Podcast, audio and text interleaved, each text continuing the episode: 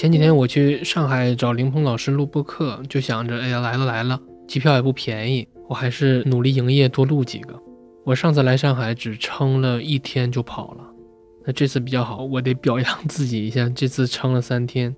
我现在去上海就有种进货的感觉，说实话，就是去一次，然后录几期，其实就能顶好久。但是爱人嘛，没办法，确实觉得见人好累。然后本期节目的嘉宾是杨天南老师。我二零一八年和他成了微信好友，但直到这次才是第一次真人面基。然后我们找了个茶馆闲聊，不算正式录制吧，我觉得还是很随意的，也很放松。我们围绕着人到中年这个话题发散着聊了很多事儿。人到中年对我来说也是个很重要的命题。其实我也一直有在预习，就是如何扮演好一个合格的、自洽的。还能保持一丢丢的少年感的，还能对内心那些有点矫情的本体感受保持一份觉察和尊重的中年人。那天南老师无疑是个很好的学习对象，而且他又一次证明了郝大哥从来不让人失望这个规律，所以欢迎大家收听。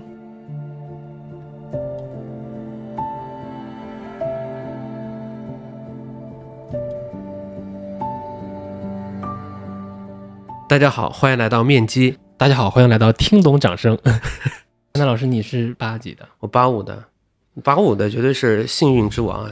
你什么时候履新的？我是七月份，所以不仅换了房，还换了工作。对我一年里边嘛，就是我儿子入小学，所以其实对你来说，今年是变化很大的一年。对，变化很大，压力很大。过去三年有什么冲击吗？我觉得很大的冲击，其实经济上倒还没有什么很大的冲击，顶多就是二一年的时候就过于乐观嘛。我有做什么错误的决策吗？其实还好，我记得很清楚，在二一年春节的时候，我每年春节的时候会跟我老婆做个路演，就是资产规划路演。因为怎么样？因为二零年买了很多的基金嘛，还有包括买了一些白马，买了一些基于五零和三百的一些基金嘛。我说二一年要做好百分之十的回撤的准备。然后我老婆说，你就别扯这些玩意儿了，就是反向指标就别扯了。然后来二一年不是年头过完年没多久，马上就跌了嘛。马上就跌的话，当时还好我斩，我这个人就是逃顶逃的特别快。你有想过为什么吗？我择时的能力比我选股的能力要强一大截。任何时候都这样，选任何东西我择时能力要比选股能力强一大截。然后我就先砍了。我好好奇为啥？那是来自于直觉还是你有什么心得？我觉得可能还是一个悲观主义者的直觉。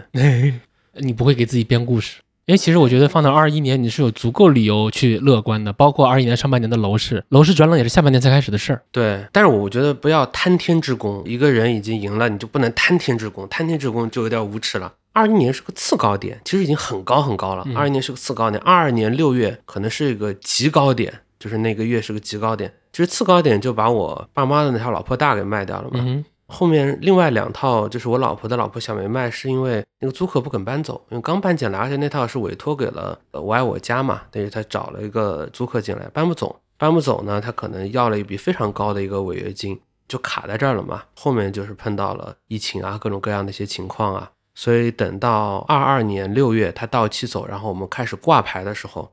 当时市场其实是突然紧绷的，因为太多的人因为租房或者是因为没有好的居住环境，在四五月份过得比较压抑嘛，所以六月份一放开，大家第一时间想的就是换房。然后我一套房子是二十四小时卖掉。嗯，这个故事我略有耳闻。另外一套房子也很快啊，一个是运气也比较好吧。我觉得这次我还是相对来说没有那么大的印象。我是卖启东那个海上威尼斯的时候，印象非常深刻，因为当时货币化棚改之后，我就看着整个南通、启东这些城市的房价蹭蹭蹭往上涨，这个上去斜率太惊人了。所以当时我就起心动念嘛，想没过几年这个房子就翻倍了，我想这肯定有什么问题。于是呢，我就带着我爸妈，一个是到南通的市区，第二个是呢到启东的楼盘，因为我看他们也开了新的批次嘛，均价已经从我那时候的五千涨到了一万二到一万三左右，我想到现场去看一看。然后到了现场以后，就能感受到销售的那种癫狂的那种情绪和密密麻麻的已经建成好的一个楼盘的这个样子。其实我当时就感觉相当的不妙。你看到人这种状态会什么想法？恐惧还是想加入？心里就是写字楼里边拿出一张纸写的快跑那种感觉，就因为经历过周期次数比较多的话，你就知道这个事情可能意味着什么嘛。我说个可能不太礼貌的话啊，嗯，中年人找工作有什么感慨吗？难吗？因为你今年正好换了工作。其实是会有压力的。展开讲讲。那你想想看，就是因为在互联网公司待的时间长了以后，其实你已经不会当员工了。因为在大公司上班和在小公司、在创业公司里边，无论是做管理也好，做什么也好，它其实是两码事儿。当你从一个小公司到了大公司以后，你会发现说，其实，在小公司就无论是在建伟也好，在远川也好，大家都是有创业者精神的，大家是为了工作，甚至说是为了让公司活着，对吧？大家肯定会努力的，为了理想主义去往前去冲的。而大公司的核心逻辑是不一样的。对中年人来说，就对我这个年龄段来说，其实找工作本身倒没有那么难。坦率的说，因为出门靠朋友嘛，你混了那么长时间，你还是有一些声誉上的资产的。无论是你的作品也好，还是你的社交网络也好，无论是一些愿意去尝试新业务的传统机构，还是是一些新的互联网机构，他肯定还是愿意去赌一赌的。我觉得这个到三十多岁阶段，就对我来说倒没有那么难。关键是你的目标到底是什么？HR 有没有问你自己的职场规划？但我觉得应该不会问这种问题了吧？应该不会问吧。这个中间的故事很简单嘛，因为香菜总裁是我认识十多年的朋友嘛。当时我想离开远川以后呢，就跟他其实说了一下我的规划嘛。我说想基于家庭的财富管理啊，或者是重大决策啊，我希望能够做出一个个人品牌出来，想把这个东西在互联网上把它做好。后来他就跟我说：“杨太太，你想做这些事情，我听明白了。但是你想去做这个事儿，第一是需要牌照，第二是需要底层资产，这些东西其实你一个人是做不到的。但是如果你在一个金融机构里边呢，你其实是可以比较好孵化的。而且券商本身呢，它和基金公司不一样，基金公司坦率的说，你只能去配自己公司的资产。”但对券商来说的话，它其实可以模拟成为一个小型的一个家族办公室嘛，它各种各样的一些资产啊、类固收啊，全市场所有的一些公募和私募的产品啊，其实都有更好的选择。所以，如果你在我们公司同样的去做这个事儿的话，你是有可能比做个体户要好得多的。哎，我听这个逻辑，我其实是非常认可的。后来其实发现说这个东西太粗了，它是一个很抽象的、很大的一个东西。就是我真的开始在公司内开始去做的时候。你就会发现，说这个东西的问题在哪儿？就是这是你的想法，这不是每个老百姓具体的困境。每个老百姓具体困境不是这样的。是我之前看到过一个分析师，他说接下来建议超配房产。我说我他你家里有多少钱还 超配？我的妈！他具体困境是很直接的嘛。我找得到的工作不挣钱，我想去做的工作干不了。我老家的房子没投资价值，我所在的城市买不起。嗯。我的孩子读书没有天赋，但是他所擅长的一些领域又缺少人指导，这是很具体的一些家庭当中决策场景。这些决策场景不是资产配置或者财富管理四个字可以去涵盖的，这其实是南辕北辙的一个事情啊。就是越往后去深究，越去和具体的一些家庭去沟通的时候，你越会发现说，哎，自己可能半年前、一年前想的那个抽象的那个东西，它是有问题的。所以对我来说，这依然是一个不断在在寻找方向的一个过程。明白。其实有点感觉，好像我们这些人或者说机构想做资产配置、财富管理，有点像一个人想开咖啡馆。然后当你看到了真实的市场需求，又觉得好像和自己的方案设计相去甚远。或者是感觉真实的市场跟那些需求比起来，好像自己想的太不接地气了。其实差别是非常大的。我现在就有点像一个什么呢？把自己想象成是一个体验派的博主，或者体验派的一个投资者、理财者嘛。就是我自己在生活当中所碰到的购房的问题、这些困难，包括我现在家装或者说是未来装修碰到的一些困难，我自己在教育过程当中碰到那些困难。孩子医疗当中的一些困难，我其实就是把自己碰到那些困难分析出来，然后把大家有共同的一些解决方案，或者有一些比较有意思的点和大家去分享。我觉得能做到这一点就很好了。我在今年到去年，我自己在生活当中其实有个很大的一个变化，我尝试着说给那些重要的那些决策，就是那些少而重要的决策，给他分配更多的一些注意力。对我们生活中来说，哪些是属于少而重要的，或者它没那么紧迫，但是确实很重要的？就比如说吧，孩子幼升小阶段，你要给孩子设计路线嘛。有一些的路线啊，它是远期的，短时间其实不那么重要。但是还有一些路线，其实你从小学一年级开始起，或者是在幼儿园大班就得确定的。我说一些很具体的事儿啊，就比如说在上海那么多区嘛，有的区你看着它教育质量很好，就比如说像徐汇区，还有像浦东新区。有的区呢，你看之前的教育质量一般，但是这两年迎头赶上的，比如说像我在这个普陀区，就不同区它的教育的风格不一样。还有什么风格？快乐教育是哪个区？比如说像黄浦区，比如说像静安区的大多数学校都是偏快乐教育，都是比较躺的。有些区呢非常的鸡，最典型浦东新区，你像浦东新区，他们的爹妈都是。一些什么样的人嘛，都是新上海人，在上海卷营的，可能是陆家嘴的，可能是在连阳的基金经理，可能是在张江的码农，或者是在药谷里的那些科学家。但是我后来想想，还是让孩子读普陀区嘛。普陀区的特点是啥？因为他们父母都是跟我们一样，都是老百姓嘛。啊，local 吗？啊，都是 local 为主嘛。公办还是民办？是公办。这个公办学校有什么好处啊？我觉得是因为他们学校的老师很多的都是正统的教育理念培训下来，老师他不会特别多的去看重孩子的短期。就像我们的家长第一课，更多的就是讲怎么样让孩子好好吃饭。如果孩子厌学了以后怎么办？嗯，对吧？如果孩子撒谎，不愿意说真话，你应该怎么教导？所以他会从教育学的理论上面去帮助你更加科学的去育儿。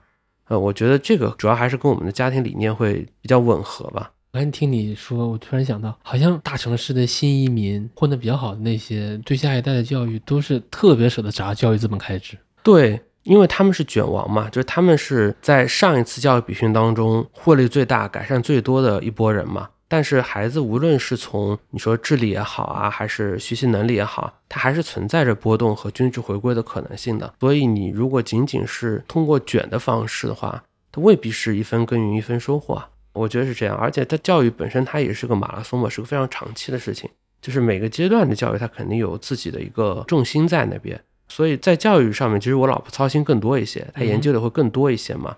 所以其实我们在二一年、二二年的话，其实还花了挺多时间去思考、去想到底什么样的环境会更适合孩子，到底是体制内还是体制外更好。我在这就说一句啊，我觉得对于每个家庭来说都是很有帮助的，是什么？就是九年制义务教育其实是一个非常非常大的红利，特别是你在一个相对还比较好的学校的时候。九年制义务教育其实它成本非常低，相比较民办来说，它的教育理念可能相对也是会比较的科学的。所以我觉得，特别对于北京、上海这样的大城市来说话，有这样的羊毛能薅的话，还是要薅一下啊。未必说是民办它那个就比公办好，我觉得真的还不一定。我前两天听叛乱的一个节目，嗯，他就在介绍北京最好的就人大附中嘛。我觉得很搞笑，有两点，第一点是人大附中超越了四中。这个核心原因是政策变动，也就是它有巨大的随机性。比如喜欢买房的人，他会很排斥学区房的一个很大原因就是这类资产它是有面临着巨大的潜在的政策风险。这个事不是没发生的？因为人大附中上来拿头把教育本身就是一个随机性事件。第二个是因为它这个东西存在，它可以吸纳大量的优秀的就是掐尖的生源，所以我们说师资啊、学校啊成为一所名校，但还有一个很重要的因素就是生源。其实是生源撑起了人大附，那你说你一个好学校，你到底是你懂我意思吧？就是这个好学校，他说他好，很可能是因为他吸进来的生源本身就牛逼，而不是说你花了巨大的代价把你自己孩子塞进去了，他就能成为牛逼的那一个。那肯定是，是小学靠家长，中学靠掐尖儿嘛。现在上海几个名校，就比如说华师大的那个叫邱班嘛，就邱晨同班嘛。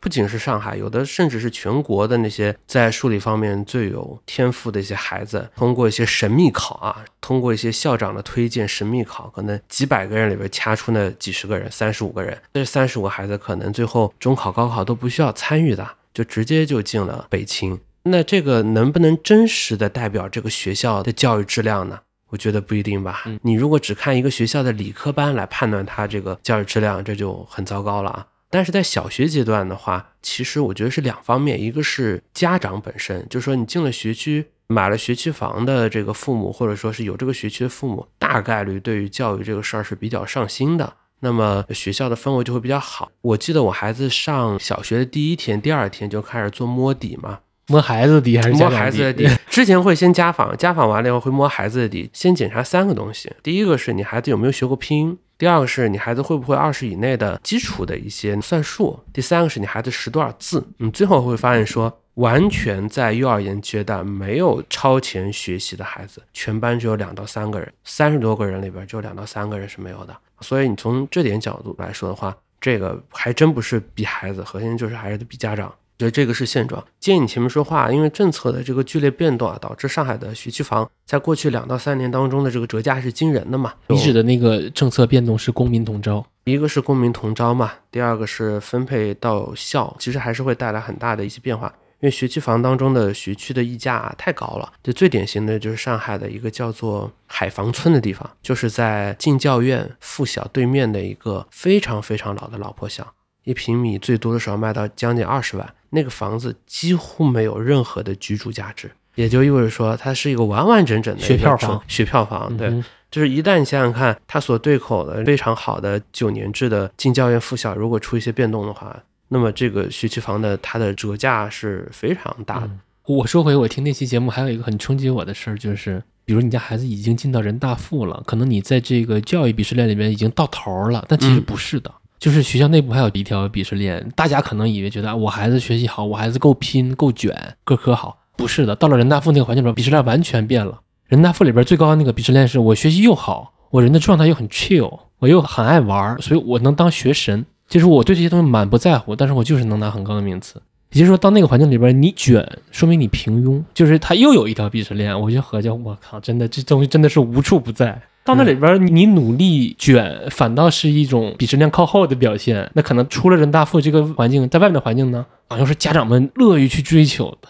嗯，我觉得太讽刺了。我觉得是这样，就像我记得听你那个中产的那期节目里边，其实我觉得就是要逃离鄙视链，逃离鄙视链真的太重要了。我觉得每一个中产，他首先应该把大多数的时间精力去重视那些他已经拥有的东西。因为他赢的够多了，你为了追求一棵你没有的树木，去放弃了你已经拥有的森林，这个事情是非常愚蠢的。因为任何一个北上的中产，你想想看，如果他又是一个中年中产，在一个中心城市，孩子读名校，自己生活的还不错，他已经赢了很多很多人了，而且他所获得的这一切，坦率的来讲，有很大运气的成分，城市化的一些红利，经济发展的红利，他所在的行业的这个红利，他都已经捞到了。在这个基础之上，你还去跟别人去争这点有的没的，我觉得其实是完全没必要的，也不会被大家在互联网上共情的啊。对，其实是不会被大家互联网上共情。其实说回到那个注意力评价法则啊，关于这个东西，我是有两个体会。第一个就是，如果你很沉浸在你认为重要的那些点嘛，就是一些很低频但是很重要的事儿上，比如说买房卖房，因为这个事儿可能七八年、十几年才发生一次嘛。比如说孩子入学，比如说自己的职业生涯的一些重新规划和调整。呃，好处肯定是有的，因为你沉浸其中，你能够扎下心来去考虑清楚。但是也会有一些很大的问题，因为里边的一些不确定的事情，实实在在是你没有办法解决的。摇得到就是摇得到，摇不到就是摇不到。无论是房子还是学位，啊，那肯定是这样嘛。我当然希望能够投入更多的理性和时间去把这些东西思考清楚。但是你投入过多的情感的话，实际上就会出很多事儿，会出问题的。就是说，就会应激嘛。包括云锦东方那个事儿本身，它它其实就是应激了。就是因为你生气了，所以你没有那么理性了，你比较冲动的去解决这个事情。我觉得这是我需要去反省的一些事情吧。上头了，对我觉得还是会上头的。因为坦率来说啊，当一个东西刚刚开始去研究，如果你用科学理性方法去研究的话，你会在前期每获得一个新增的信息，你的判断力、你的决策的效率都是会提升的。但是它会迅速的到一个边际效应，就是你后面看再多、研究再多，其实都已经没用了。因为该知道的那些最重要的事情，其实你已经搞明白了。剩下的东西，除了让你焦虑。惶恐和生气以外，它也达不到其他的作用，因为你只能把自己该了解的想明白，该做的做到位。很多的一些事情其实还是交给命运的。所以，二二年、二三年自己觉得做对的一些事情，你回过头来看，无论是不是真的做对啊，回过头来看，还是运气成分占多数。你从上一家公司离职找新工作，除了金融行业，还有想过其他可能吗？我想过个体户的。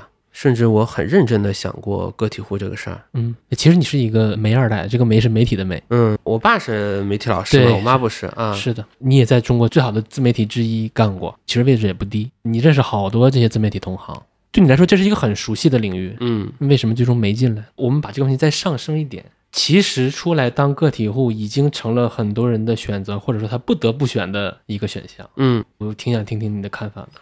首先，第一点啊，我觉得内容这个生意，它随时都能搞，就是说它没有真正意义上的护城河。是有护城河，这行也就完了。对，因为其他人没机会了。它当然有红利了，就是这个东西它有红利，就比如新上一个平台，平台有个什么政策，对什么赛道有扶持，它肯定有红利了。但它肯定没有真正意义上护城河，随时都可以搞。这是我想到的第一个逻辑，所以我没有那么急嘛。第二个，就从我的理解上来说，如果它要变成一个生意，一定是产品策略去决定了内容策略。就从我角度来说，我先要找到一个货，那么对于我来做内容的话，我再去带这个货或者怎么样，会更好一些。所以，内容流量之外，你是希望有一个稳定的体外的产品的。对我其实是需要有一个大家真的需要能解决大家问题的产品的。那这个东西成本可就高了。对，当然未必是一个金融产品啊、服务产品啊，或者说是电商产品，我不知道。但是从我角度来说，内容没有办法解决太多的事情，而内容原来最流畅的商业模式，无论是广告也好，还是知识付费也好，我自己都会比较的担心嘛。上周末去参加朋友的一个线下活动嘛，讲的其实就是一些自媒体转型的一些事儿。就大家都在一个共同去聊一个什么问题呢？就过去两到三年，你说自媒体核心就三条路嘛，第一个是广告，第二个知识付费，第三个呢就电商，对吧？但是广告这个行业，其实在过去两年影响非常大。广告是顺周期的行业，因为广告是一个弹性非常大的顺周期行业，对不对？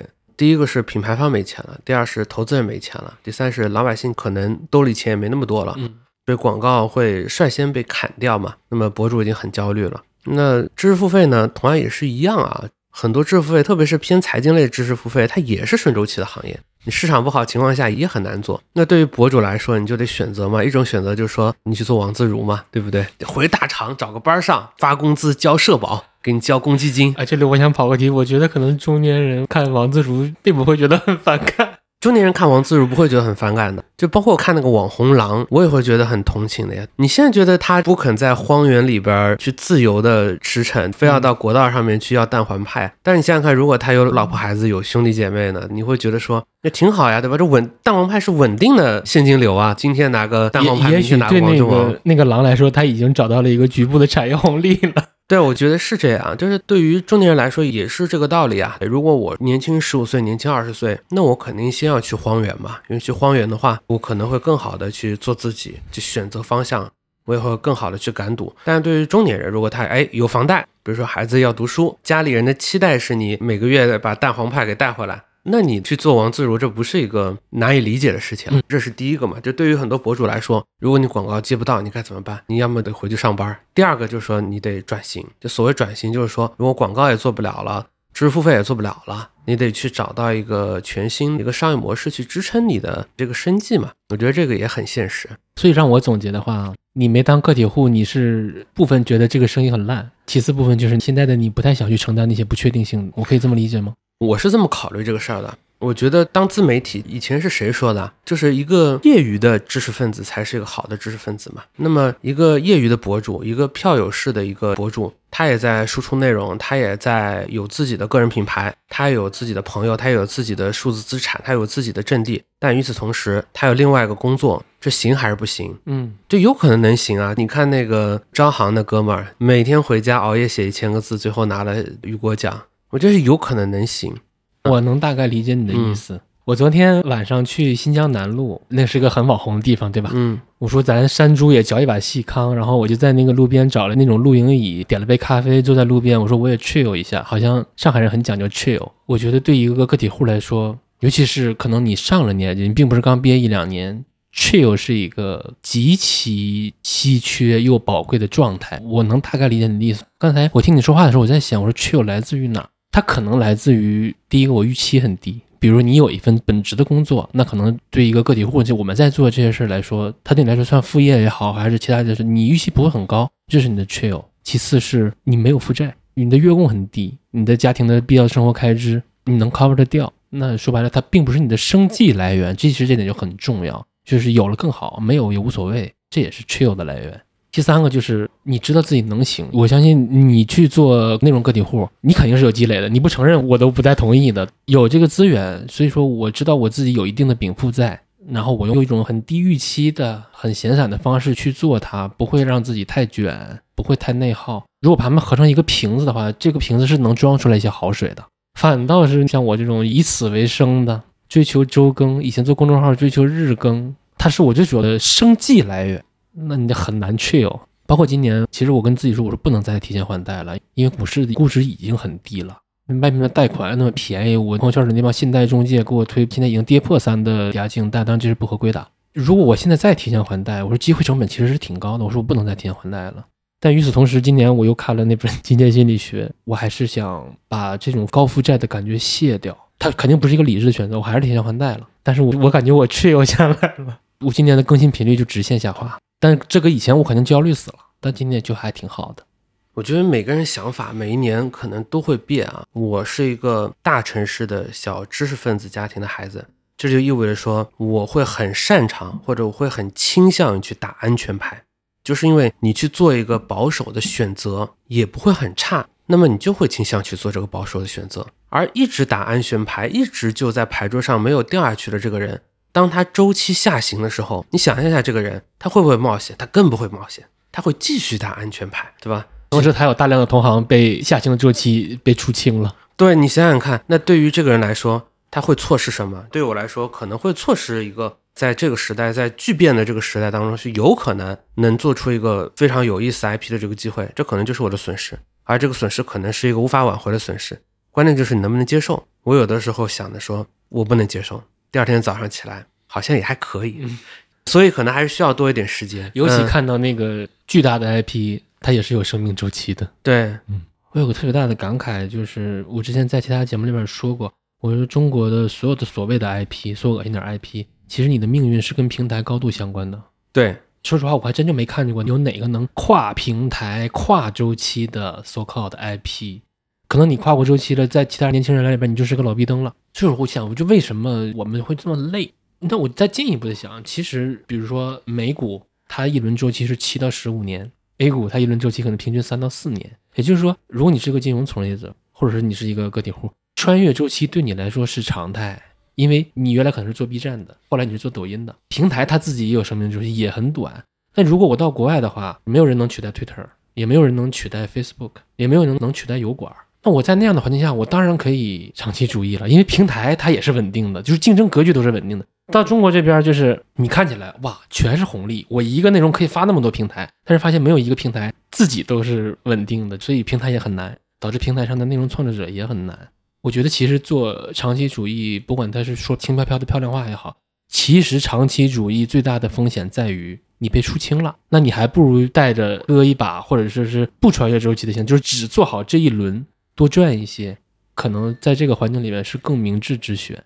对，就我是这么理解啊。其实中间你说到的是两个东西，第一个，为什么个人品牌很难穿越周期？第二个是为什么个人品牌在平台上更难去保持一个可持续性嘛？我觉得这两个问题啊。我先说第一个问题，个人品牌就是无论你把它叫做 IP 也好啊，或者还是叫做博主啊、网红啊那个账号也好，我觉得本质上它是什么？我的理解啊，本质上它是偏好。嗯，他创造了一种新的偏好，或者说他把市场当中的一些主流的叙事给它提炼出来了，然后大家去在你的这个旗帜之下开始团结起来，就是大家情绪在这里集中了，你的内容或者说你的东西才能引起更多人的共鸣，因为大家围绕在你的旗帜之下。但是你要知道，市场当中的那些宏大的叙事，它是有周期性的。并且从一八年到最近二三年这五年当中是反复的左右横摆的，那这个剧烈的波动之下的话，其实你的偏好也是短暂的，因为此时此刻你代表了大多数人的这个叙事，可能两年以后这个市场的主流趋势已经发生变化了，那么你的其实流量的红利也就很难，因为本来你就是被公众的情绪推到了这个位置上，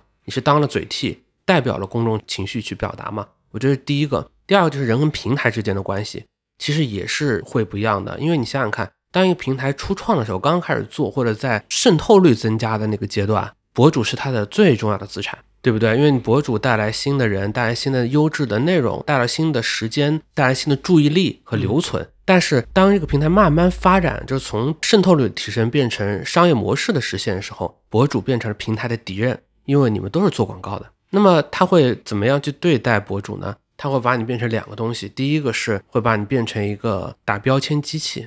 你帮助抖音或者帮助头条或者帮助谁去把他的所有的用户去做了分类标签，使得更多的广告主在抖音上做投放的时候能够更方便。他肯定不希望你博主去接很多很多广告，他肯定希望是你博主把用户的标签都打干净以后，让广告主来打。所以你变成了平台的敌人。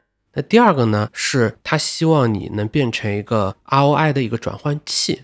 就很简单，就是说，如果你这个博主啊在上面找到了商业模式，比如说短剧。你牛不牛？你能够做出一点一、一点二、一点三，甚至一点五的这个 ROI，但是你要想象一下，在这过程当中，所有的交付风险都是博主和他的商品带来的。但是在不断的投放，因为一个东西当它无法测量的时候，它无法定价；当它可以测量的时候，它就可以被平台随意定价，定价到只有头部玩家可以赚钱为止。就只有咪蒙的那个短剧能够做到一点二的 ROI，它就可以持续的投。一个短剧投几十万，它可以做出几千万的营收，获得百分之十的毛利，它是可以做。但是对于其他的短剧来说，可能就只能打平，甚至微亏。但你要想想看，你的百分之十的利润对应的就是百分之九十卖空气的钱，其实都是被谁赚了？被平台赚了。所以换这个角度来说，所有的博主和所有的平台，他们的合作都是两个阶段。当他在走渗透率的阶段，你们是朋友，你们是互相扶持，他来把你的流量拉上去。但是等渗透率拉完了以后，他开始做利润的时候，你就变成了他的敌人，他来用你打标签，他不希望你能接更多的广告，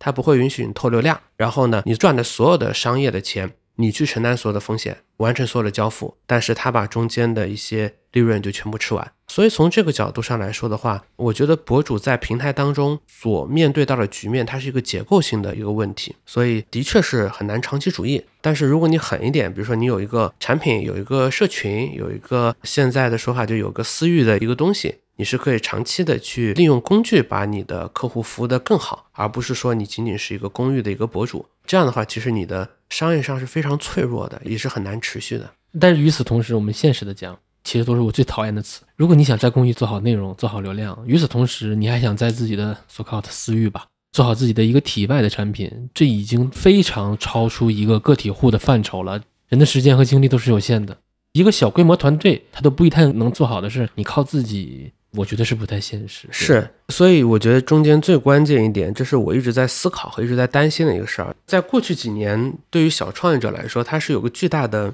叙事上的转换。一开始呢，大家是做什么 stand up 嘛，是创业者嘛，就是说我可以亏很多钱，但是我需要做很快的增长，我需要值很多钱。那么你不把投资人钱花完，投资人还得指着你的鼻子骂呢，就证明你没有好好的做增长嘛。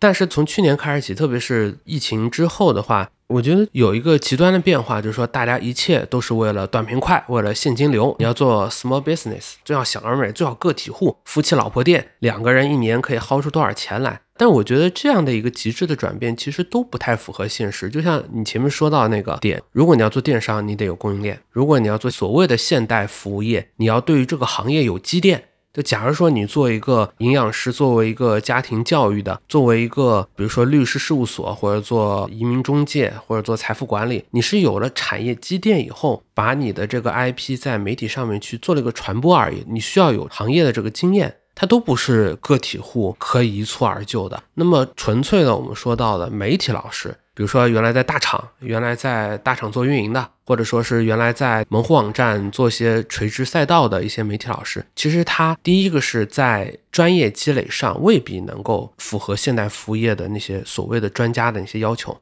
第二个是说，他可能在供应链上是更没有积累，所以他在做 small business 的时候，你会发现说他一个人是做不了闭环的。我觉得这个对我来说也是一个很大的困境。所以对我来说，在产业端或者说你自己要先变成一个现代服务业的一个专业的一个服务者，在线下先已经被一些人看到，被一些人认可，已经有了一些基础的交付以后，那你再去说所谓的个体户，它才是有价值的。呃，否则的话，其实是很难有帮助的。包括我说难听点，一些大的平台的一些运营老师，当他脱离了这些大的平台，开始自己去做所谓的 MCN，开始去做代运营的时候，可能两年以后，他所有的一些积累，对平台理解，可能也就消失殆尽了。所以这个转型其实并没有大家想象的那么容易。就原来那套创业是只为了增长和资本市场而设计那个结构，固然是不好使了，但是极端到原子化的夫妻老婆店，也没有办法去应对。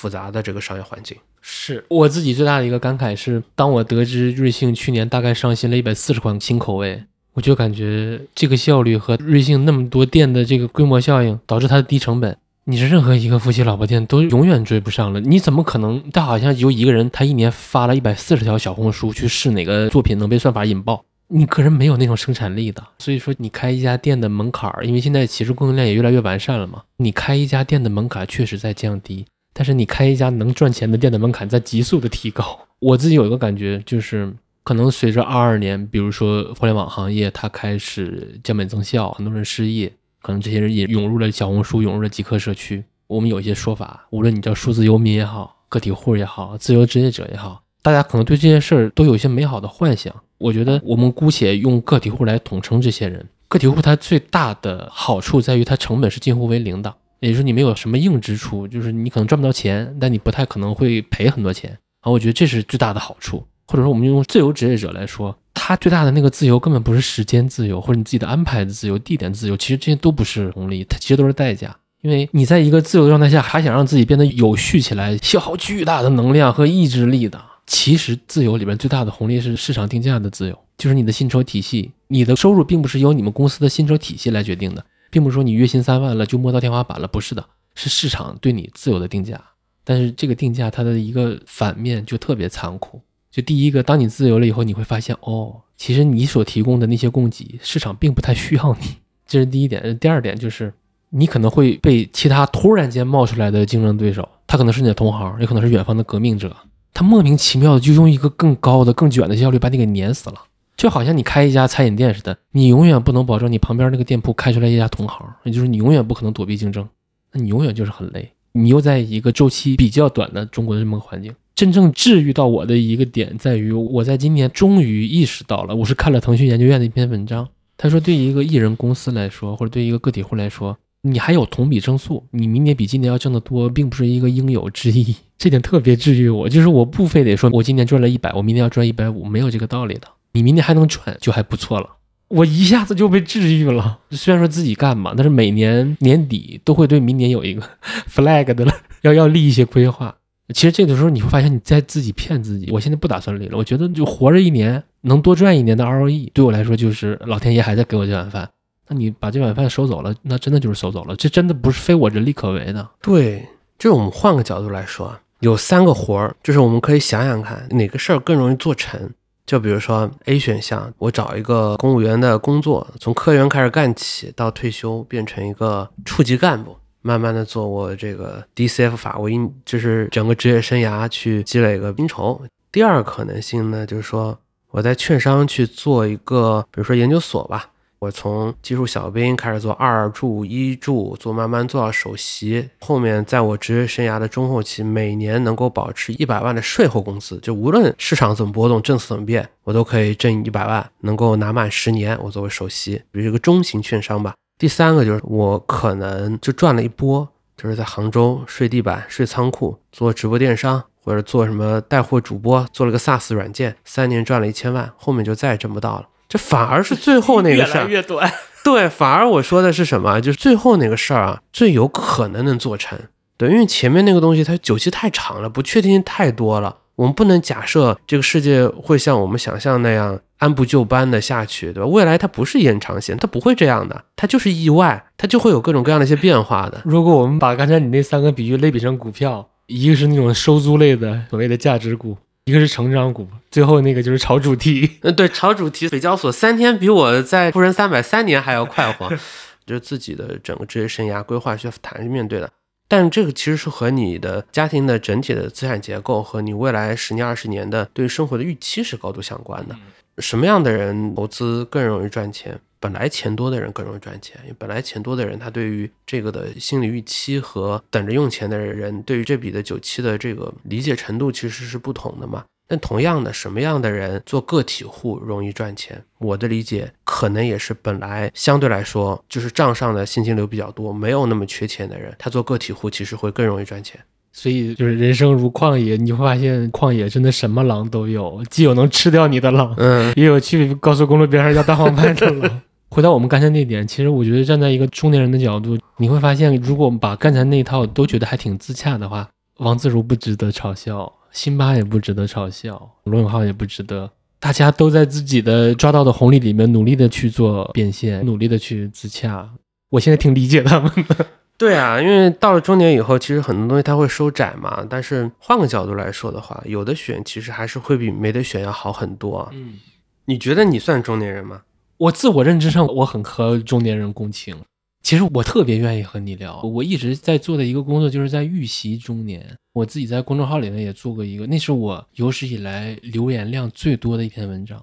就我非常诚恳的，我问一下我的读者，三十五岁、四十岁的状态到底是什么样的？我说拜托大家在评论区跟我说一说。这篇稿子我会给大家放到 show notes 里边。他那个文章不是重点，他真正的重点就是在评论区，你会看到多到数不过来的。我只能放出来一百条，各种各样的读者，但都是三十五岁以上的。他们给我讲他们的生活状态是什么样的，每年收入大概在哪儿，自己人在哪儿，自不自洽。我发现其实最香的一类还真的就是偏体制内的工作。哎，有没有给你印象很深刻的？就是你觉得我特别希望这样，或者我特别不希望这样？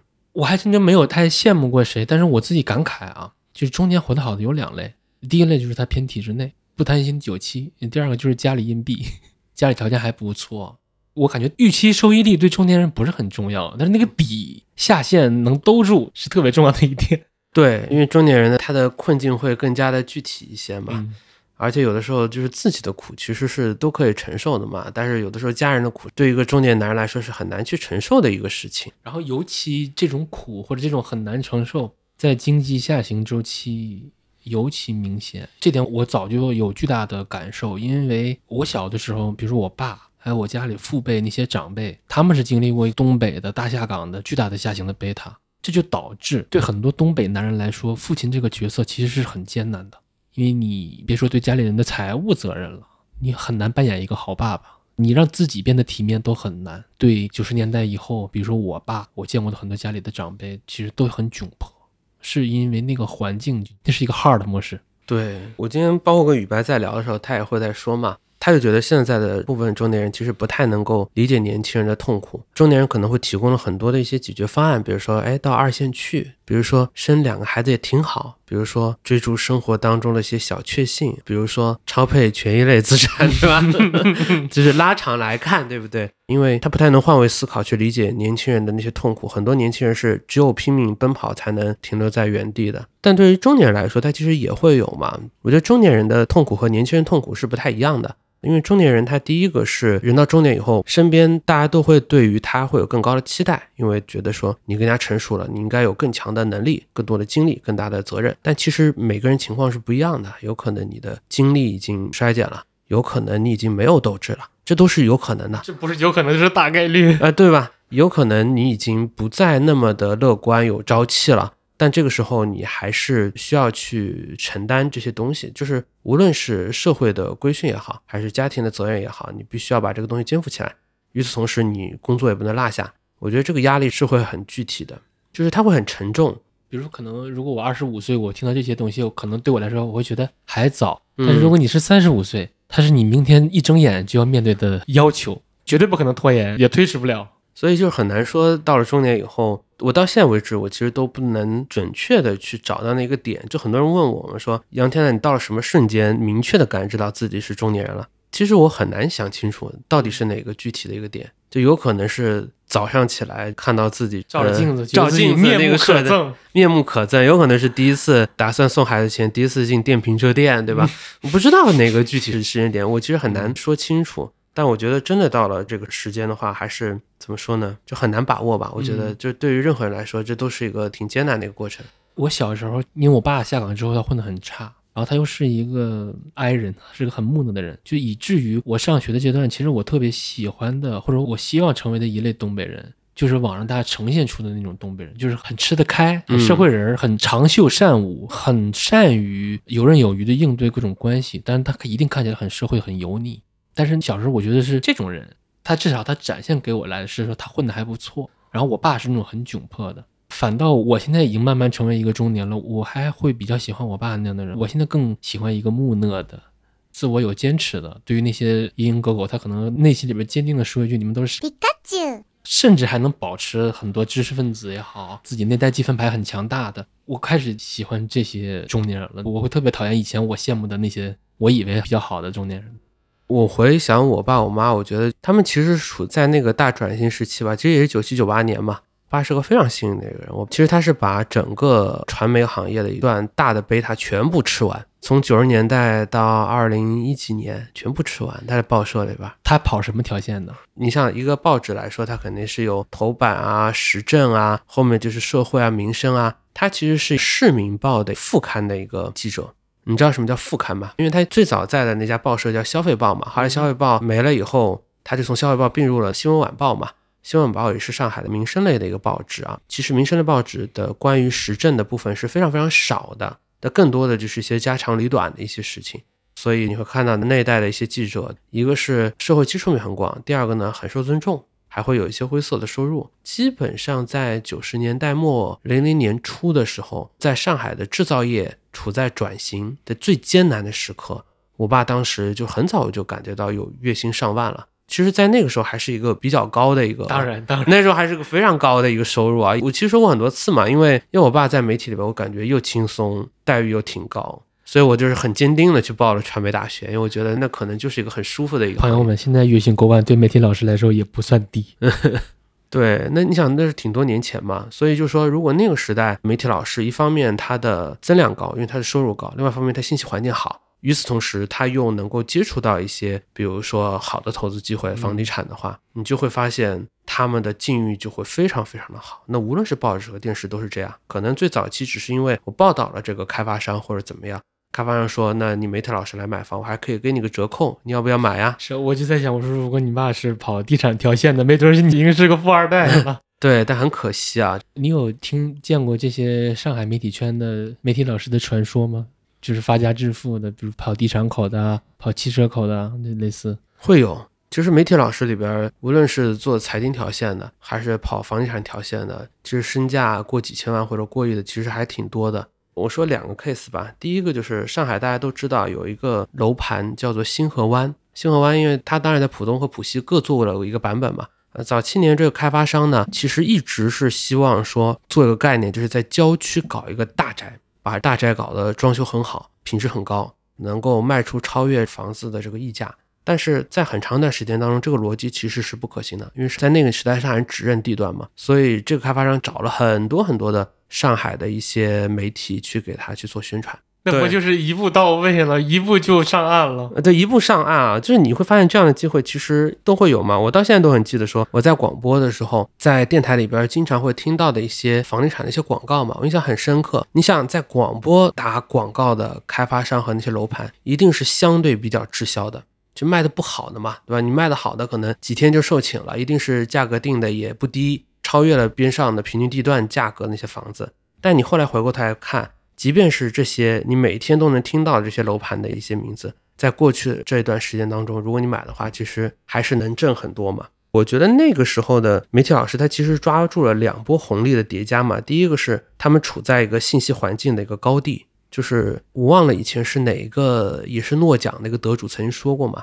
他说这个信息环境啊，其实就像在水里边滴了一个蜂蜜，这个蜂蜜不是瞬间消散的。它是点到了水面以后，从中心往边缘慢慢的化开的。你离这个核心的信息越近，你就越可能会享受到这个红利。而这个时候，如果你能够在信息中间的这样的一些人，他与此同时他拥有了一些高收入，那么对你来说可能就是一个巨大的一个财富机会。这可能是过去二十年当中啊，我们会看到在大城市的一些媒体人，他能够很快的发家致富的一个非常重要的原因。本身自己就是高收入群体，然后又不缺机会，又不缺机会，然后信息环境比较好，能够认识到这些行业当中的一些投资机会。所以我们说，成功是留给有准备的人。其实那个准备指的是现金流，成功是留给有现金流的人。因为你看到的机会没钱也白搭。对，的确是这样。当然，这个就是有很大的一个运气成分啊。我觉得这段也不能讲太多，讲太多大家听了会不舒服嘛。我觉得。你说这段的时候，我又想起一个段子，是我之前听李翔老师的播客，有一期他和那个困困老师，也是一个媒体老师，他俩录，然后提到一个算梗吧，我至今印象深刻。他说，过去二十年，就社会地位和财富水平滑落最快的两类人，一类是出租车司机，一类是媒体老师。我觉得是非常精准的。你很难想象，二十年前出租车司机都是和谁结婚？和空姐结婚哦，真的会有。等于那时候出租车司机在上海是第一代的职业有钱人。你想那时候的司机和现在其实不一样嘛，因为那时候出租车牌照就很少，而且打车的人也很有钱，一辆出租车是很有价值的这个生产资料啊。那么媒体老师当时也是同样的道理嘛，因为大家只有一个电视机，打开电视机一共就那么几个台，每个主持人都是全市的老百姓都认识，所以你的地位也是非常高的啊。所以出租车司机可以和空姐结婚，电视台的主持人可以和大老板结婚啊，就是在那个年代是这样。但是随着垄断的打破以后，你会发现说这个滑落都会很大嘛，因为原来的那个生产资料其实是依附在你个人之上嘛。但是当这个平台的垄断被打破以后，当我们不再打开一个电视机只有八个台，而是手机一晚上可以滑出几百个抖音的时候，其实你原来依附在这个平台之上的这些职业，它的溢价一定就会被打掉嘛。我觉得这是一个很自然的过程。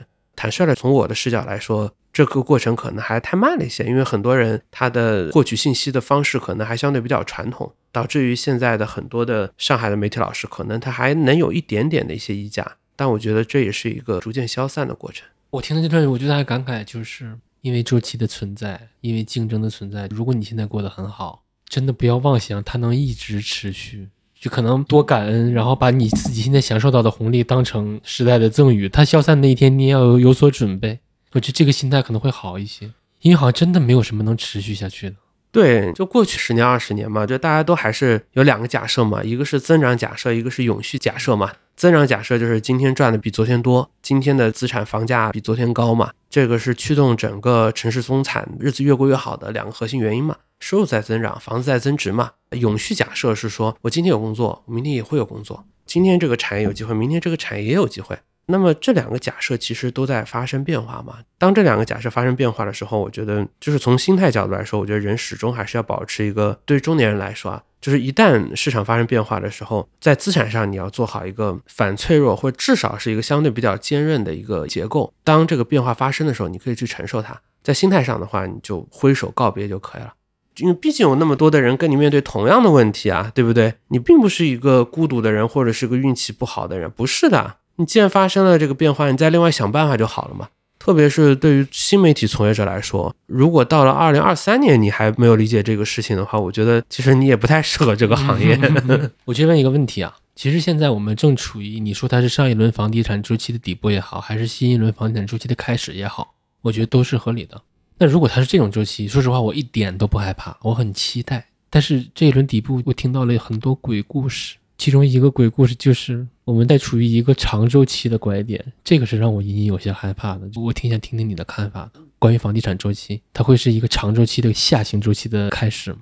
我是这么理解这个事儿的。首先，预测这个事儿太难了，除了显示预测的人很愚蠢以外，其实也没什么用啊。我肯定不想预测，但是回过头来说，中国会不会像日本那样就发生那种十年、二十年的长周期？我自己问过挺多的一些经济学家，坦率的说，大家都觉得不会。第一个当然是和它的供给结构是有关的嘛，就是总阀门。其实你想想看，我们本质上来说还是要看土地的一个供给的节奏嘛。因为所有的国家房地产，当它出现了一个超长超长的周期，它一定是供给侧发生了巨大的变化，因为需求是相对稳定的。但是某种角度来说，新房的供给，比如说是土拍这个事儿，是谁决定的？那肯定还是地方政府他来决定的嘛，对不对？那我们看到今年上海碰到的这些窘境，包括过去的一到两年深圳碰到的这个窘境，当然是和之前比如说旧改的力度比较的大，改善的动作比较的大，土拍的这个数量比较的多是相关的。但是再往后看的话，如果整个土拍的节奏能够控制的好，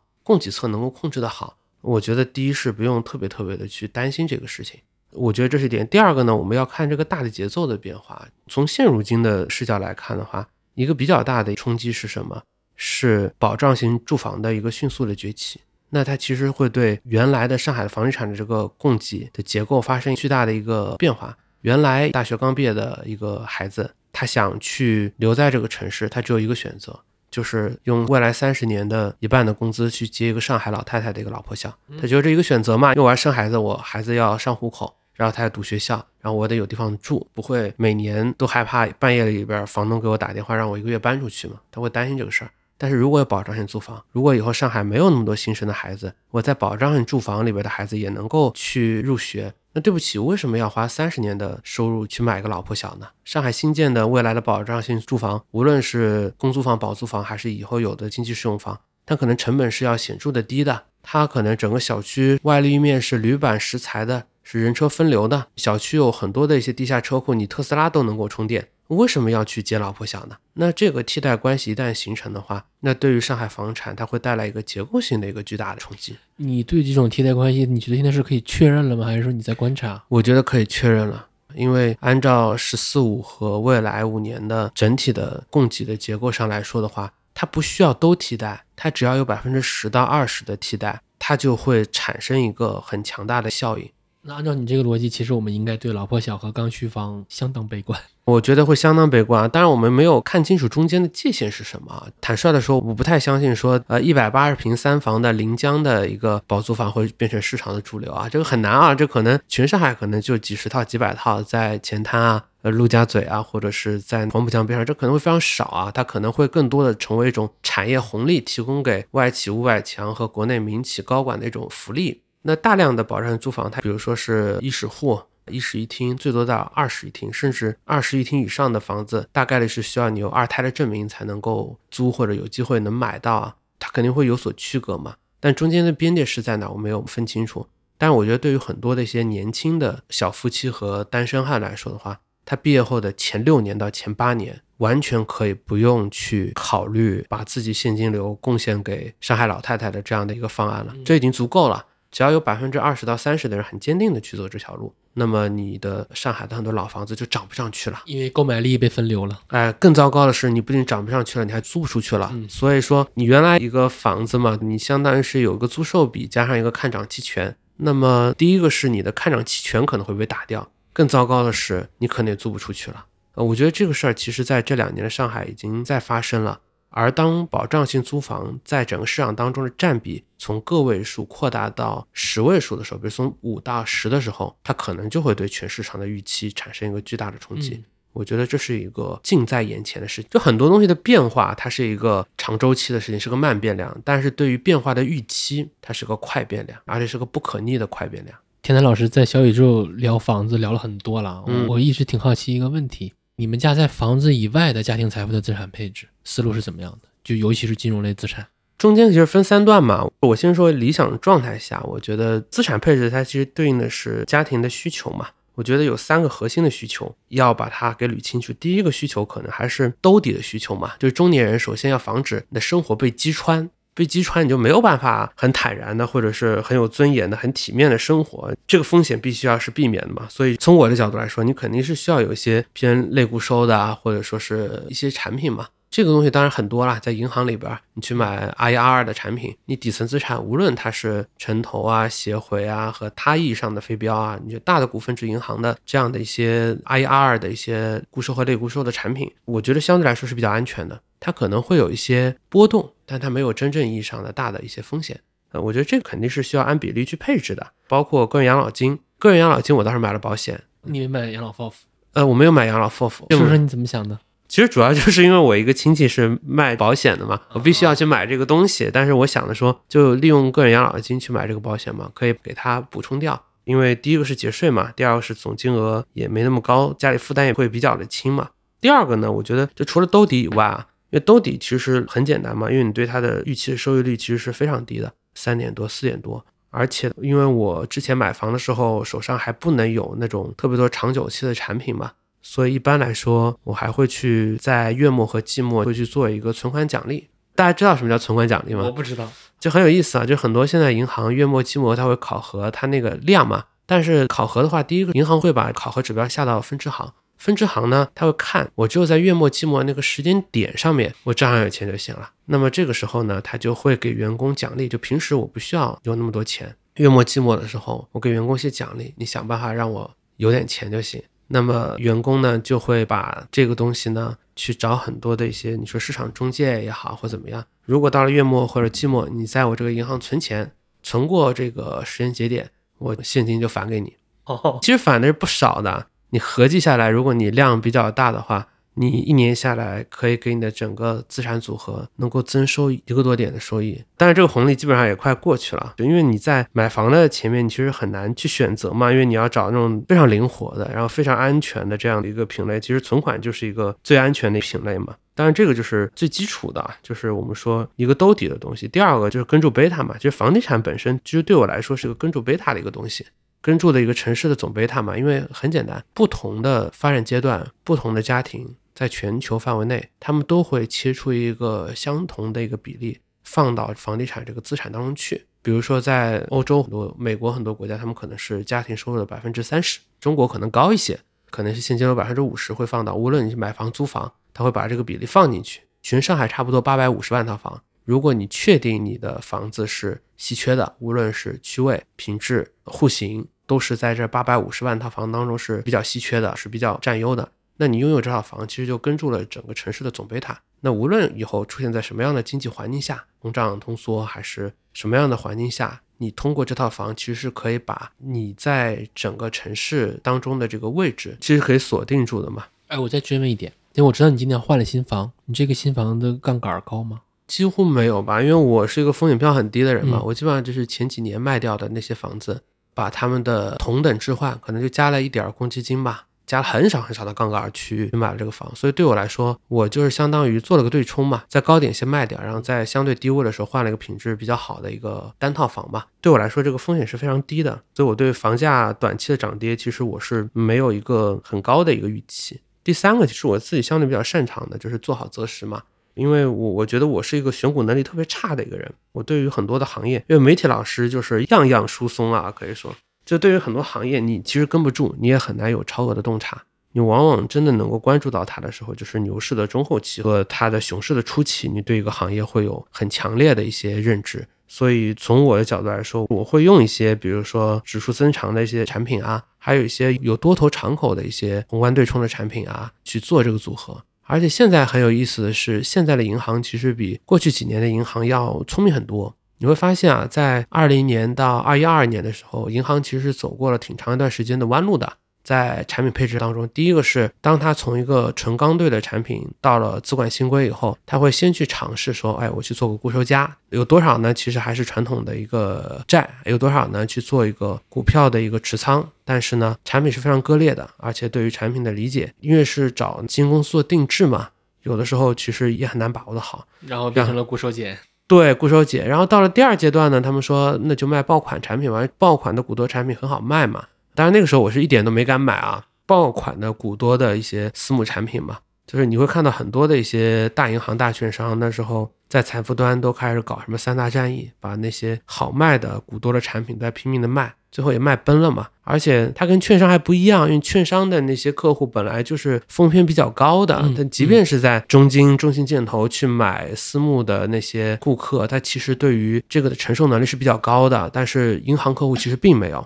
所以，当出现了二一年、二二年这个大回撤之后，我看到很多股份制银行其实痛定思痛嘛。第一个，他学会反周期了，那我开始考虑到说，其实我不应该在高位去推那么多股多的一些东西。第二呢，就开始分散了，就是研发了很多的一些，你说 FOF 也好，MOOM 也好啊，就是他把市场当中那些口碑比较好的量化公司的产品，无论是宏观对冲的还是指增的，他自己在自己的理财子公司里边呢，去找了一个管理人，去相当于去做委外，你些产品去做配置，因为它是个超级大渠道嘛，它往往会弹出一个比较好的折扣。第一个是呢，你申购和管理费呢是相对是打折的。第二个呢，是它前一年和两年，它可以不做很多的后端的一些业绩提成，所以就会让这个产品从一个会变得性价比还行。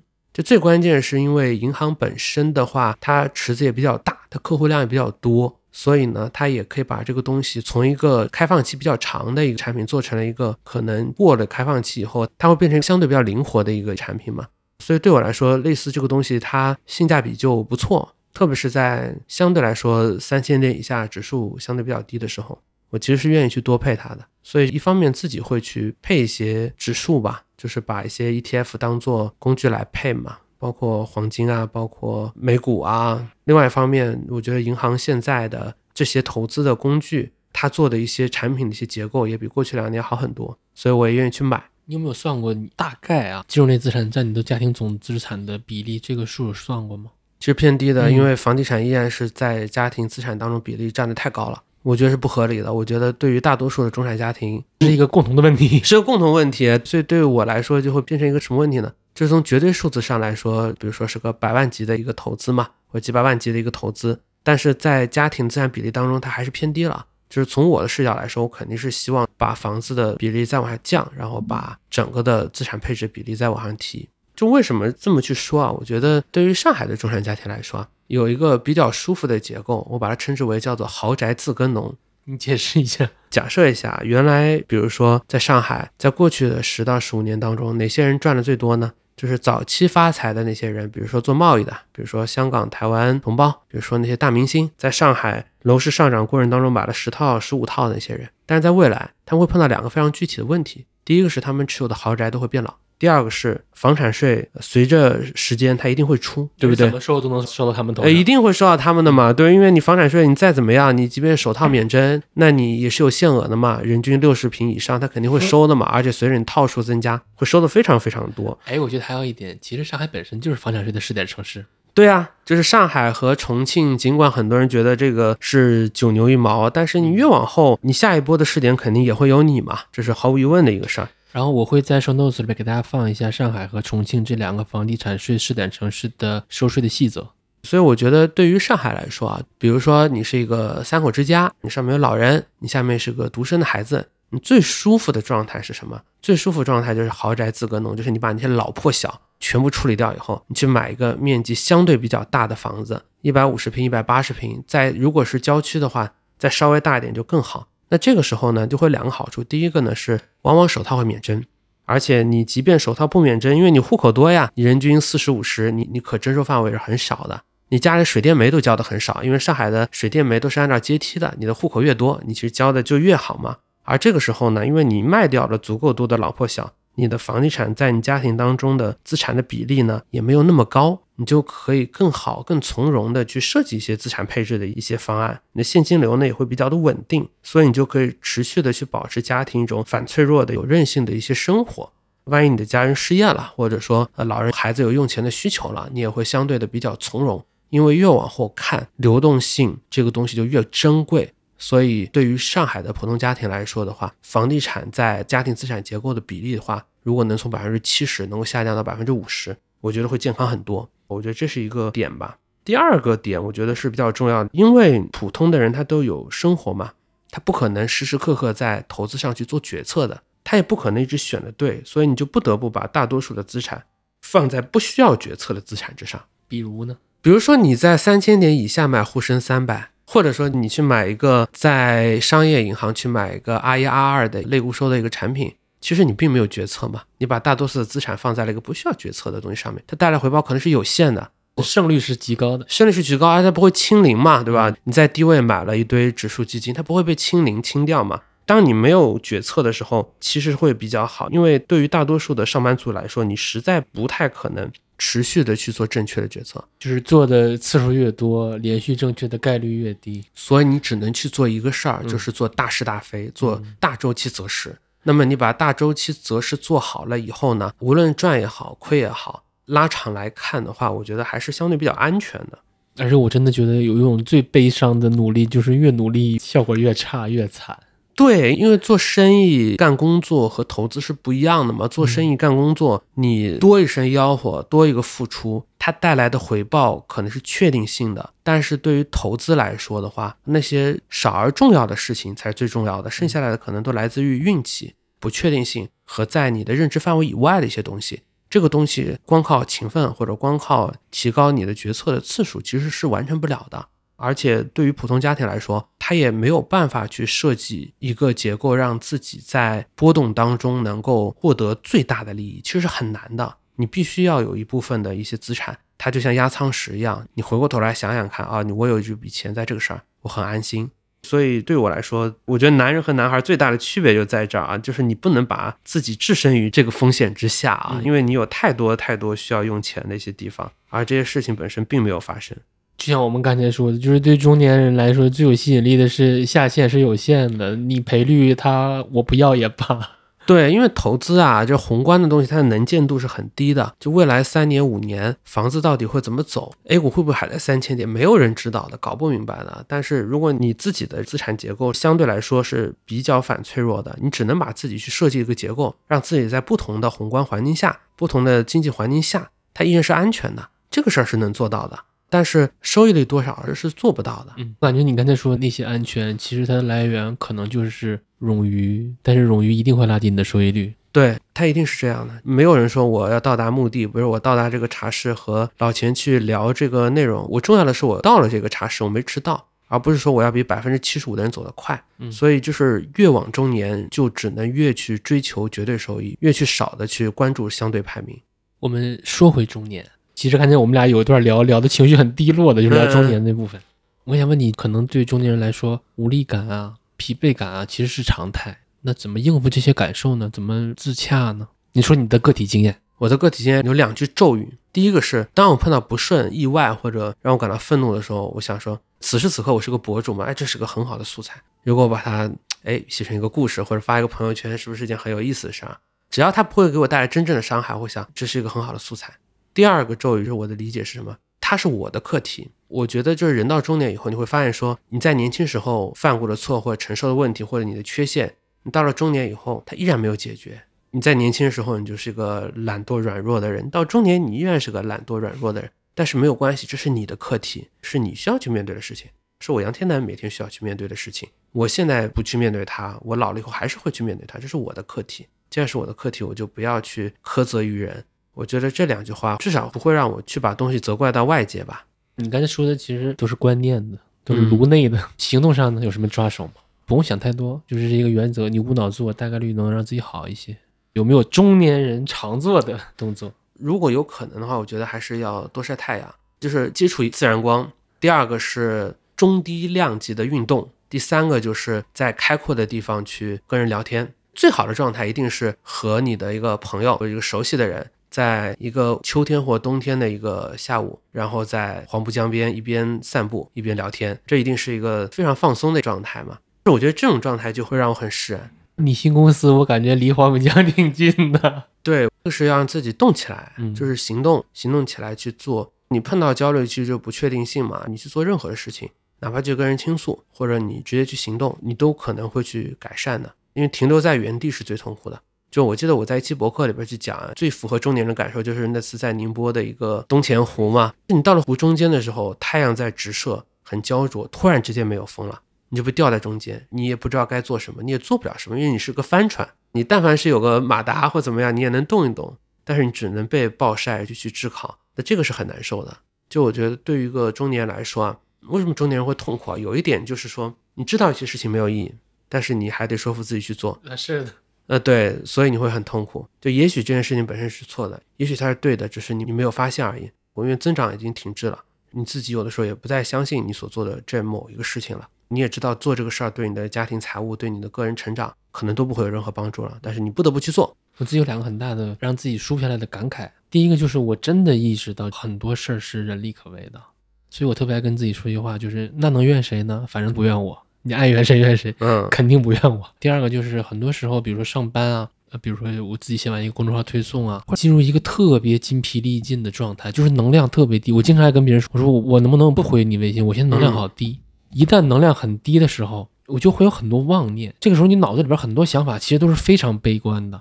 然后我就会跟自己说，我说我尽量让我自己意识到，当我自己能量很低的时候。我脑子里的大部分想法都是妄念，都是错的，我就不要相信他们，以及我坚决不要让自己在自己能量很低的时候去做决策，因为做出来决策往往都很悲观。对我是这么觉得，就说不要在情绪特别极端的时候去做决定，这肯定是很不理智的一种行为。在思考和行动之间，你要留下那个空间嘛。如果真的很生气或者真的很郁闷的时候，让自己歇一歇，停一停。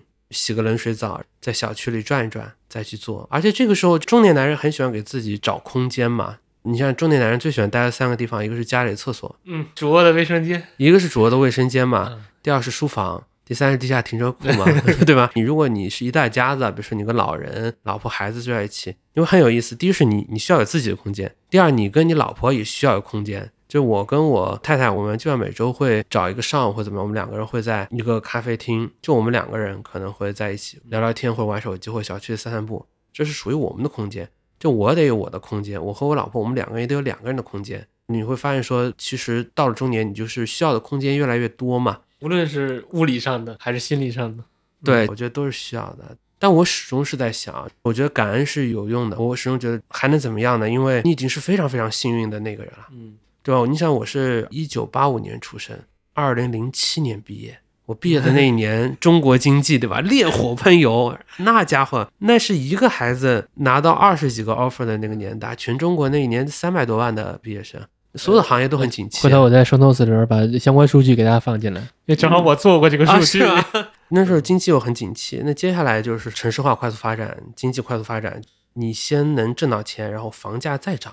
在你结婚的那几年，房价还没有经历货币化棚改，你还可能抓到房地产那波红利。接下来就是互联网的那波红利，等于就是城市化、经济发展和与之而带来的你所在这个行业的这个增长。其实，即便你只是获得一个贝塔，你也比可能比你晚五年、晚八年的那些毕业生要境遇要好得多。我觉得就是要时时刻刻理解，这是一件很幸运的事情，而且是一件非常不公平的事情。所以想到这个的话，我觉得就不能花太多时间去关注自己的情绪。我好奇，就是你有什么会让自己觉得很治愈的娱乐活动，或者是小事儿吗？日常做的游泳，我觉得游泳特别好，因为游泳过程当中你会很清晰的去感受自己的呼吸，在那个时间也没有人会打扰你，你也不会看手机。因为从小到大游泳都是一个很治愈我的啊，所以你是常年游是吧？也不能算常年游吧，就是现在游的也少了，小时候可能游的更多一些吧。嗯。第二个，我我喜欢看综艺节目，这个就很治愈我。就是我觉得他把一个东西就消解的，就完全就娱乐化了。我指的这些东西会给你带来一种独属于中年人的快乐的。对，我我喜欢玩这种特别愚蠢的游戏，因为那些愚蠢的游戏它带来什么？带来一种确定性。就你玩游戏玩了半个小时、一个小时的，不会有负罪感，就觉得浪费了这一个小时、两个小时。我觉得还好了，我觉得没有啥负罪感。你要是以后干个体户，你还该这么干，你就一定会负罪的。是因为你都为自己了嘛，你肯定会有很大压力。我以前曾经很多次想过自己如果干个体户会怎么样嘛，当时就看村上春树嘛，就说他为了能够干好个体户，他得跑步嘛，他得有一个非常严格的生活方式，把自己给他规训起来。其实对我来说是挺难的一个事儿，因为我是个性格上比较散漫，有的时候也缺乏韧性的一个人。没事儿，你可以找个上 B 班的氛围感。我真心觉得需要一个容器，无论是它是一套作息规律，还是某一个环境，还是某一个事儿，就你需要这套东西把自己提溜起来，就拎起来，你就不需要把你有限的意志力、精力去耗散在让自己自律这件事上，你应该去扑在业务上啊，或者自己要要写的东西上啊。我是不是个很无聊的一个中年？那并没有，没我看大家都无聊。我说我两个我自己，我最近觉得很治愈的，有一个是我常态的，因为我是蹭朋友办公室嘛。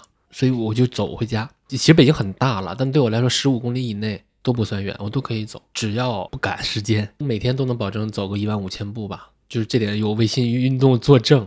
所以我每天都有将近两个小时放空的时间。然后其实这个运动量很低啊，走路根本不减肥啊，朋友们。走路特别好一点就是走路特别费节目，因为我每天都可以听两小时播客，所以我其实是节目荒的。然后我就可以足够的放空下来，然后去想很多事儿。但是后来我又意识到，当我走路的时候，就前面说的嘛，我已经忙了一天了，然后我自己的能量很低。虽然我在走路，但是我脑子里边想的大部分都是妄念。然后后来我就开始反思，我说这些事儿我都不能在意。但是走路这件事本身就特别治愈。然后第二件事是我最近发现的，其实就在上海这两天，因为我要跟你聊，所以我要听你往期的节目，我就戴着耳机，然后我在打包行李，就是像那种抖音上和有很多那种清洁博主，他不是家居博主，清洁博主。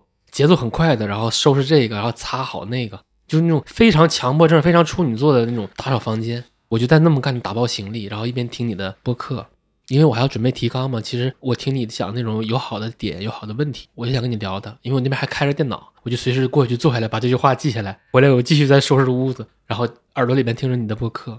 啊，那一刻我感觉我状态好极了，就是完全心流，特别的有秩序感，特别治愈。你既在工作。你又自己又很开心，然后我觉得以后这种事儿我要多干，我要用这样的行动去做家务，然后讨好我老婆。的确是啊，就你听说到秩序感的时候，我就会在想，就是我情绪最焦躁的时候，我就不能去听什么说唱什么，肯定不能听。我就情绪焦灼的时候，我就只能去听巴赫，然后你会安静下来，因为创造了一个非常有秩序的一个结构，你会心情很快很快的就迅速的平静下来。他们说巴赫的音乐里面有数学美吗？改天我要实践一下。前几天和子璇聊的时候，他就说：“杨天来，你怎么能够保证每一句话说的都是同样的慢？就他有的时候就节奏会起来嘛。但我觉得有的时候也是啊。对我来说，跟别人聊天，你看着对方眼睛跟别人聊天，可能一个小时、两个小时都未必能够说能解决什么具体的问题。但是聊完以后，心里就会舒服很多。哎，我也问个问题，你为什么金句那么多？”说实话，那个网红狼我都不知道是什么。我来之前我特意百度的，你怎么京剧和那些很戳人的素材怎么那么多？就我觉得是这样，你是花在大量时间去看公众号、看微博吗？因为我觉得没有阅读量作为支撑的话，不可能这么紧跟时事。呃，我觉得还好，可能就是跟无论是小学还是初中，也不知道当时是为了吸引女同学还是怎么样，这是一个很少出头的年轻的一个孩子，当他很少有机会发言的时候。他有的时候会用力过猛，我从小就会容易抓到一个故事里边最荒谬的那个点，所以喜欢我的老师并没有那么多，真的假的？还好。其实说实话，你开极客我挺开心的，因为我之前会定期的想起来了上你朋友圈去看，因为我知道你嗯朋友圈特好玩儿，就是金句一堆。就是中年人有中年人的命题，有中年人的一些所面对的课题，年轻人有年轻人所面对到的课题。我特别喜欢你有句话，你说中年人是有资本悲观的，但年轻人连这个悲观的资本都没有。对，因为宏观是不可测的嘛。中年人玩的是个存量游戏，他已经拥有挺多的东西了。如果他适当的悲观，风险偏好低一点，他把这些存量东西给保持住，他能保证他的老人、他家的孩子、他个人的家庭能够比较的平顺安逸。所以中年人是有资格悲观的，呃，因为他在上一场游戏当中已经获得了比较多的筹码。但年轻人没有资格悲观，因为悲观是容易的，你不行动，你就可以一直悲观下去。但是乐观是有代价，乐观你要付出行动，你要积极有为，你要在下一场红利来临之前，你要做好准备。我觉得毫无疑问，年轻人玩的是增量的游戏。对，就大家两个问题，第一个就是如果没有增量，那大家肯定会很无望，以及当他意识到如果我的增量已经打不过你的存量，再乘以无风险收益率的话，他会对分配不满的，他会变得更偏左一些，更愤世嫉俗一些。我觉得这些都是合理的，这也是过去三年被快速加速的一个趋势。对我刚才记了一句话，我这边你会随时随地记这些金句吗？呃会会记，就是有的时候我在聊天过程当中，我觉得哎，我怎么能说出那么有道理的话？我就先把它记下来。隔了一个月，发现这话太傻逼了，我就不把删掉。是你什么时候记得？难道是你刚才去上厕所的时候记得吗？啊，没有，我下午跟他们聊的时候，哦我记得嘛。我觉得，当然这句话当中有一部分也是来自于他人的引用嘛。你会发现说，就现在存在的一个代际战争，它是什么？它是享受到的红利的上一代和心怀怨恨的下一代嘛。因为上一代人他经历了美好年华，经历了财富，但是这些人呢，他不肯从跑步机上下来，他还想接着赢。就是老是追忆往日荣光。他不是追荣光，他还要一直赢下去。嗯就是你已经赢了好多把了，你手上筹码已经够多了，你完全可以允许自己去过好日子了。你可以完全允许自己主动的去在这个游戏当中出清下来了。嗯，但是你依然要赢，那么这个时候就很难嘛。而下一代呢，他其实面对的是什么？就是恨自己生不逢时。对，因为资产价格高起了。上升通道越来越窄，所以他就想着说有没有可能把这个掀桌对，有可能掀桌，有可能躺平。那我就在想，代际战争啊，它可能有两种解法。第一个呢是中年人主动一点，就我从跑步机上下来，因为以前啊，你说十年前、十五年前，就是我要赢和我要过好日子，这是一件事儿，因为我赢了，我才能过好日子。我小学、初中、高中读大学，毕业以后卷，就是我每一个阶段都是幸存者嘛。那么赢的人过好日子，但现阶段不一样了。现阶段很多的城市的中年人，他不赢他也能够过好日子了，他已经有一些存量了。这是一个观点好治愈。就凡人要允许自己过好日子，你不能总想着赢，你要主动的出勤，让年轻人赢，这个游戏才能玩得下去。否则打麻将永远是你赢，这个牌局是坚持不下来的嘛。哎，你是摩羯座吗？我不是摩羯座，哦我发现我认识的好多摩羯座都有类似的想法，嗯就是说，如果我变得差一点，但是系统能变得更好一些，那可以呀。我觉得有这种想法的人还挺牛逼的。你并没有追求个人的局部的最优解，你在某种程度上，虽然说那根本不是你自己人力可为的，但是你希望全局解变得更好一些。是啊，我觉得就是阿根廷的年轻人，当他投出那一票的时候，他想的是最优解嘛。他说，反正都快完蛋了，那干脆大家一起重新来过，重新洗牌。我觉得第二个就是，这年轻人能找到新的战场，就是叫你打你的，我打我的。那我不会再拿半辈子的现金流去 DCF 上海老太太的房子了，去换个新的战场。哪怕这个战场仅仅是资产上面说你老人炒邮票，我炒鞋、炒比特币，那也行。就是年轻人去腾挪一个新的战场。有一些能让大家掀桌的资产，媒体老师说我看不懂，那些人说你看不懂就对了，我他妈也看不懂你的房价。对啊，就换个角度来说啊，我觉得掀桌也好，躺平也好，你，这都不能真正意义上的解决问题啊。一个就是已经赢麻的中年人，我觉得要退一步，就是要允许自己过好的生活，允许自己稍微松弛下来一点。不要对此有负罪感。对啊，你又不是马斯克，你就这样了，你再卷一点有什么意义呢？对吧？我觉得中年人要允许自己去过好日子啊，要允许自己幸福快乐一点。第二个就是年轻人要换战场。对于年轻人来说，你在原来中年人制定的那个游戏规则里边嗯再去解，那的确是非常艰难的。卷不赢的，我们想办法去寻求新的战场，然后去嗯定义新的规则。因为你拼资源，你跟有存量资源的人，你真的卷不赢的。对啊，而且之后人家有代际来，人家有孩子，可以把这些资源再给留存下来。所以我觉得各退一步吧。中年人有中年人的命题，有中年人需要解决的问题。但是一定要想一想年轻人他们所面对到的困难和环境，比你当时可是要艰难无数倍了。他甚至不是艰难，他是一种无力感。可能你当时是艰难，但有奔头。对，还是有很大差距。是的，嗯，我觉得这个结尾上价值了。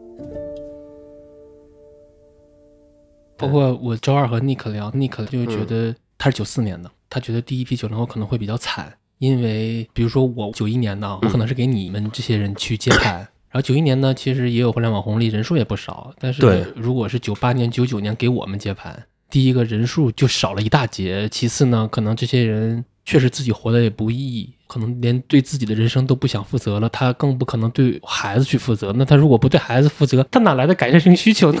就会觉得，嗯。如果接盘侠少了，可能这一个代际都会比较惨。可能我们肯定是对这个改善房，对吧？心向往之，我们愿意去接你们的盘。那从接盘这个角度，确实是